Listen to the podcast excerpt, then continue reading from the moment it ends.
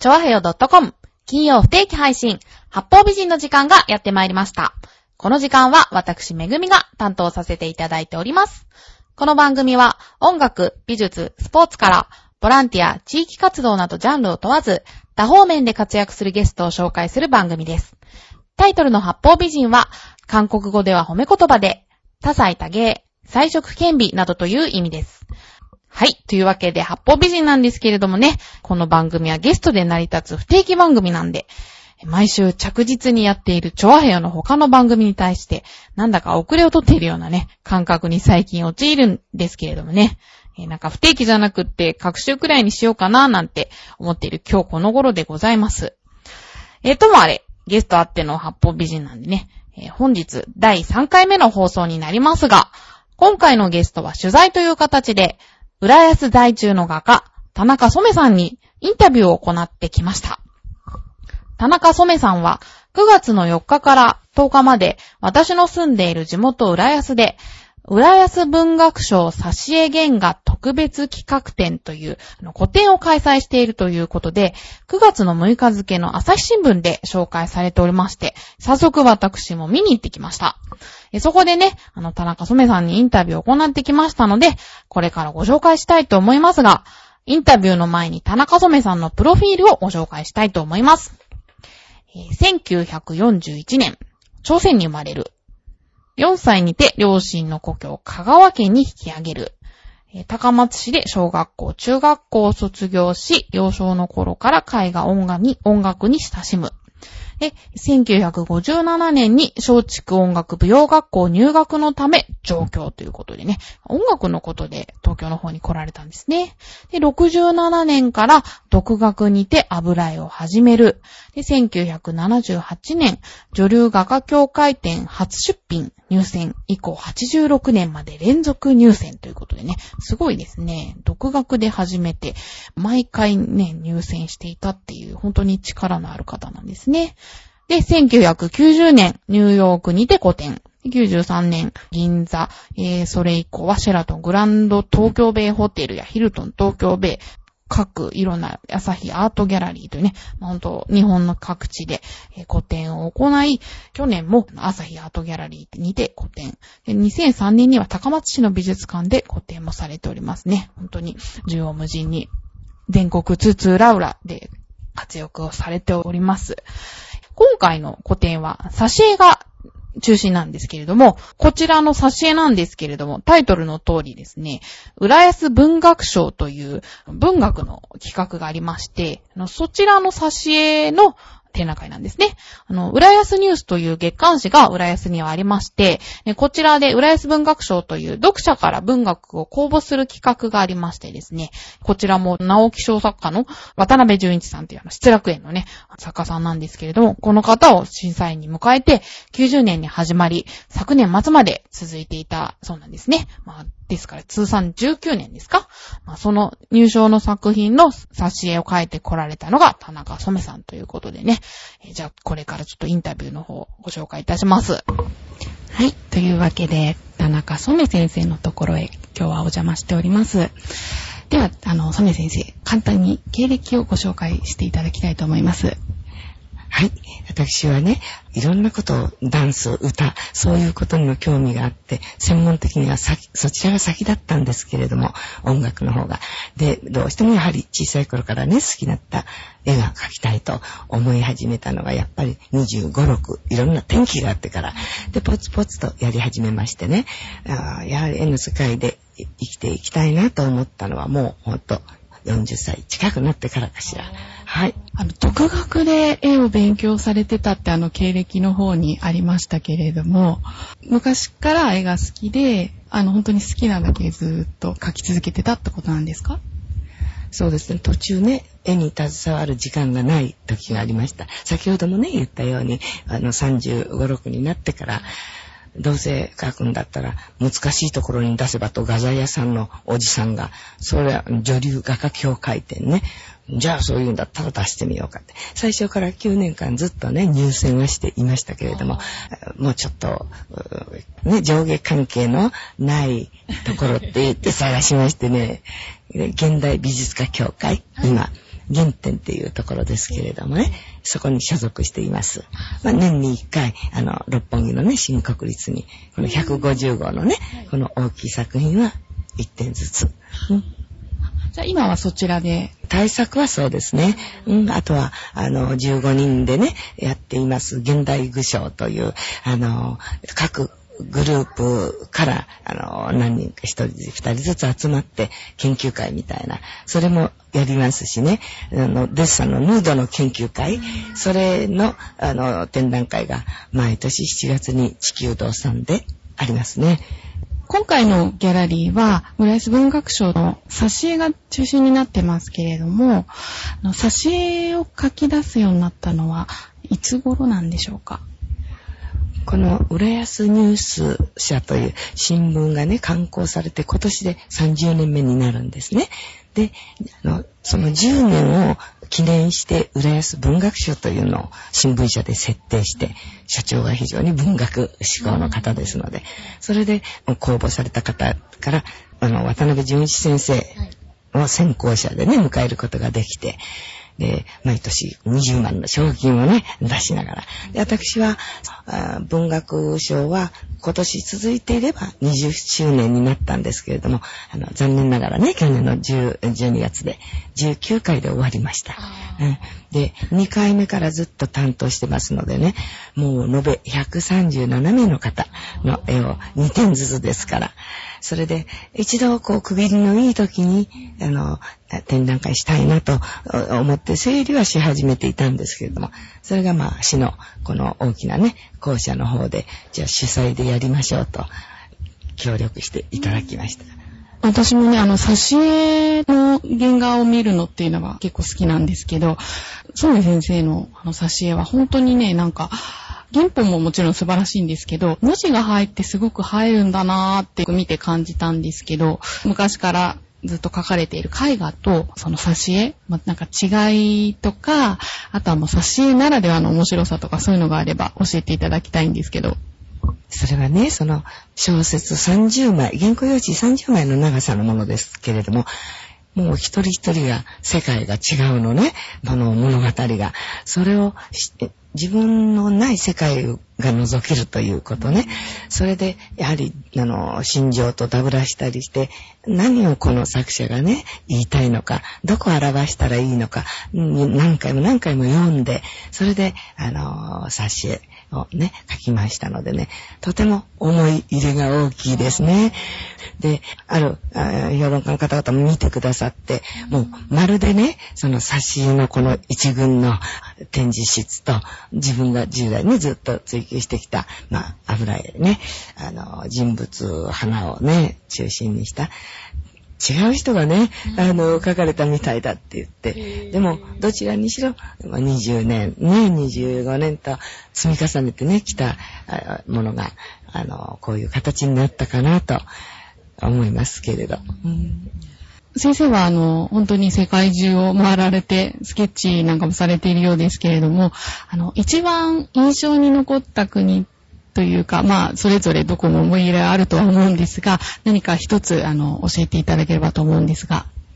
はい、あの、近年ね、あの、対策にずっとこう、入れてます。やはりモロッコ、アフリカですね。あの、それまではヨーロッパ、地中海沿岸ね、何回か行きましたけれども、あの、すぐ地中海隔てたそこがアフリカっていう意識が全くなかったんですね。ジブラルカタ海峡ですか？うん。それで、あの、モロッコに行って、やはり、あの、自分の見たことない世界、都会もそうですし、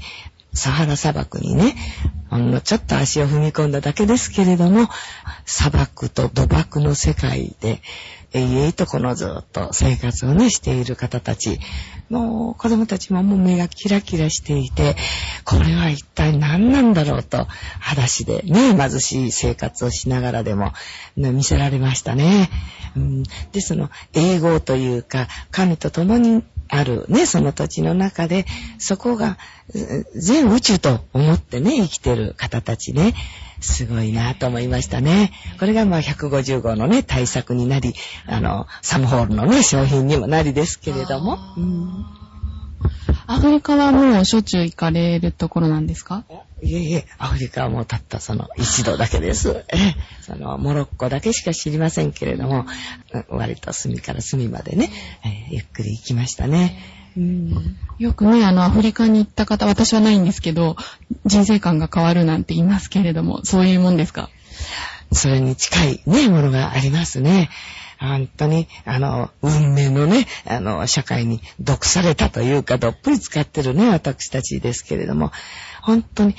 アフリカから、モロッコから帰ってきて、贅沢に使っている洋服のね、包装紙とかね、柔らかい紙に包まれて、あの、デパートから送られてくる、もうもったいなくて捨てられなくなりました。小さな硬い紙をね、あの、トイレなんか行くとね、バケツに水を入れて持っててくれてね、で、1円か2円か5円ぐらいね、あの、渡したらそれがね、お仕事でっていう方もいて、まあ素晴らしい世界を経験させていただきました。そうですか。ちなみに先生は、あの、韓国の生まれだってある経歴の方にもありましたけれども、このウェブスタジオが、あの、チョアヘヨという、あの、韓国語で好きですって意味なんですけれども、なんか韓国にまつわる思い出とかありますか？引き上げてきたのがね、もう4歳の時で、その時のことは全く、あの、覚えてなくって、まあ、両親、祖父母ね、苦労したでしょうと思いますけど、それ以降、ご縁があって、日韓店なんかをね、3度ほど行きました。エネルギーが溢れてる、韓国の方たちは。これは日本の若者負けそう。情熱がね。ねえ、まあ確かに。わかりました。ありがとうございます。ではですね、えー最後に、先生の作品がどちらかで見られる場所、もしあれば教えていただきたいんですけれども。はい。6年ほど前に、初めてふるさとでね、高松の市の美術館が取れましてね、そこで個展をやったんですけれども、その時見ていただいた加藤運輸、加藤レックと言いますけれども、そこの会長が、あの、八島の南嶺にね、6万7千平米の、もう素晴らしい、あの野外博物館を作られたんですね。昭和50何年からでしょうか。その上、一番上の方に念願であった商社な美術館ができたんです。それが安藤忠夫さんのね、あの設計で。で、その野外博物館は、流れ正幸先生のね、作品も、寂聴さんのね、あの案もあったり、素晴らしいんです。で、そこに肌の綺麗なラフを書いてくれと言われましてね、あの、渾身込めて、いいのができたと思います。150号のね、クラシックな感じのラフがありますね。香川の方に行けば、じゃあ、それが見られるってことなんですね。高松のね、八島の方ですね。高松から30分ほど。で、あと一つは地元、浦安なんですけれども、新浦安、境川ほとりに東京学館がありまして、その川寄りにね、とっても商社な、あの、エルミタージュ美術館のような建物ができたんですね。で、そこはですね、スウェーデンの福祉をずっと交流でね、勉強をされてて、認知症のね、患者、高齢者の方たちの医療も全面的にね、研究して、そういうマイハムクラブという建物がね、あるんですね。そこにオープンの時に、とにかく元気が出る絵をっておっしゃられて、もう一面のひまわり畑、スペインのね、それをね、200号のね、絵が飾られてますから、近くにね、いらっしゃったらぜひ見ていただきたい。はい、わかりました。じゃあ私もあの、地元の浦安なので、ぜひ足を運んでみたいと思います。どうも先生、今日はありがとうございました。どうもありがとうございました。はい。というわけで、田中染さんでした。あの、絵もとっても素敵なんですけど、ご本人もとっても素敵な方で、なんか舞踊を習ってたって経歴の方にありましたけどね、振る舞いなんかもとってもなんか優雅な感じなんですよね。だからなんか作品とかもそういう舞踊の精神とかが土台になっているんだろうなぁなんて思いましたけどね。やっぱり一朝一夕じゃ身につかないものでしょうから。はい。えー、ここでですね、ちょっとあのメールが来ておりますので、ご紹介したいと思います。ラジオネームクリボーさん、いつもありがとうございます。めぐみさん、こんにちは。第1回目の放送、無事にゲストが決まってよかったですね。そのゲストの局長から貴重な話がたくさん聞けて興味深かったです。そして、めぐみさんから美術館への招待券のプレゼントがあってとってもびっくりしました。私も日曜美術館というテレビ番組をチェックするくらい美術館へ行くのが好きなので、もしチケットがもらえたらぜひ行きたいと思います。では、それほど間を空けないで第2回目の放送が聞けるのを楽しみにしています。はい、というわけでですね、これ、第1回目の放送を聞いていただいたメールなんですね。あの、ありがとうございます。ずいぶん前にいただいたもので、ちょっと読むのが遅れてしまって申し訳ありませんね。えー、日曜美術館をチェックするってありますけどね。私も見てますよ、日曜美術館。いいですよね。でもね、なんかね、日曜美術館でやった後の美術館に行くとね、めっちゃくちゃ混むんですよね。ほんと、人の頭しか見えないみたいな。もう疲れた。何見たっけ？みたいなね。まあほんとテレビの影響ってすごいなぁなんて思うんですけど、まあ私もまあね、そんなテレビに影響を受けてる人間の一人なんですけどね。えー、その日曜美術館のごとくがですね、あの、八方美人で放送された美術館は激込みになるなんていうね、まあちょっと現象を今ちょっと目指しておりまして、今回もまたプレゼント企画を用意しました。今回二つあります。一つは、オルセイ美術館展。こちら、あの、パリのアールヌーボー様式の工芸。こちらを、がまず一点と、場所は世田谷美術館ですね。もう一つが、ベルギー近代絵画の歩みという、ベルギー王立美術館から来たあの絵画ですね。えこちら、新宿の損保ジャパン統合政治美術館で行います。どちらも9月の12日から11月の29日までの会期となっております。詳細の方はホームページの方で近々アップさせていただきますので、でき次第応募いただけたらと思います。で、今回の応募条件なんですけれども、今回は私の好きな芸術家とその理由ということをね、一言添えて応募いただけたらと思います。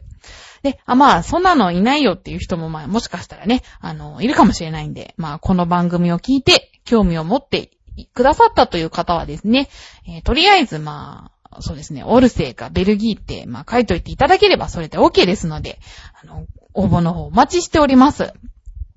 やっぱね、なんか、美術館ってね、あんまりやっぱり好きじゃないとなかなか行かないだろうからね。まあ、その、こ この応募もね、そんな、どうなのかなって、あの、前回思ったんですけど、まあ、前回のやつはね、思ったより応募があったんでね、すごく嬉しかったです。で、まあ、今回も先着順にしましたので、まあ、もしよければ、いった感想なんかも送っていただけるとね、まあ、とってもありがたいですね。はい。というわけで、えー、ちょわへよ .com 金曜不定期配信発報美人。このお時間は、私めぐみが担当させていただきました。そして、本日のゲストは、画家の田中染さんでした。それではまた次回、なるべく近いうちにまた皆様とお会いしたいと思います。さようなら。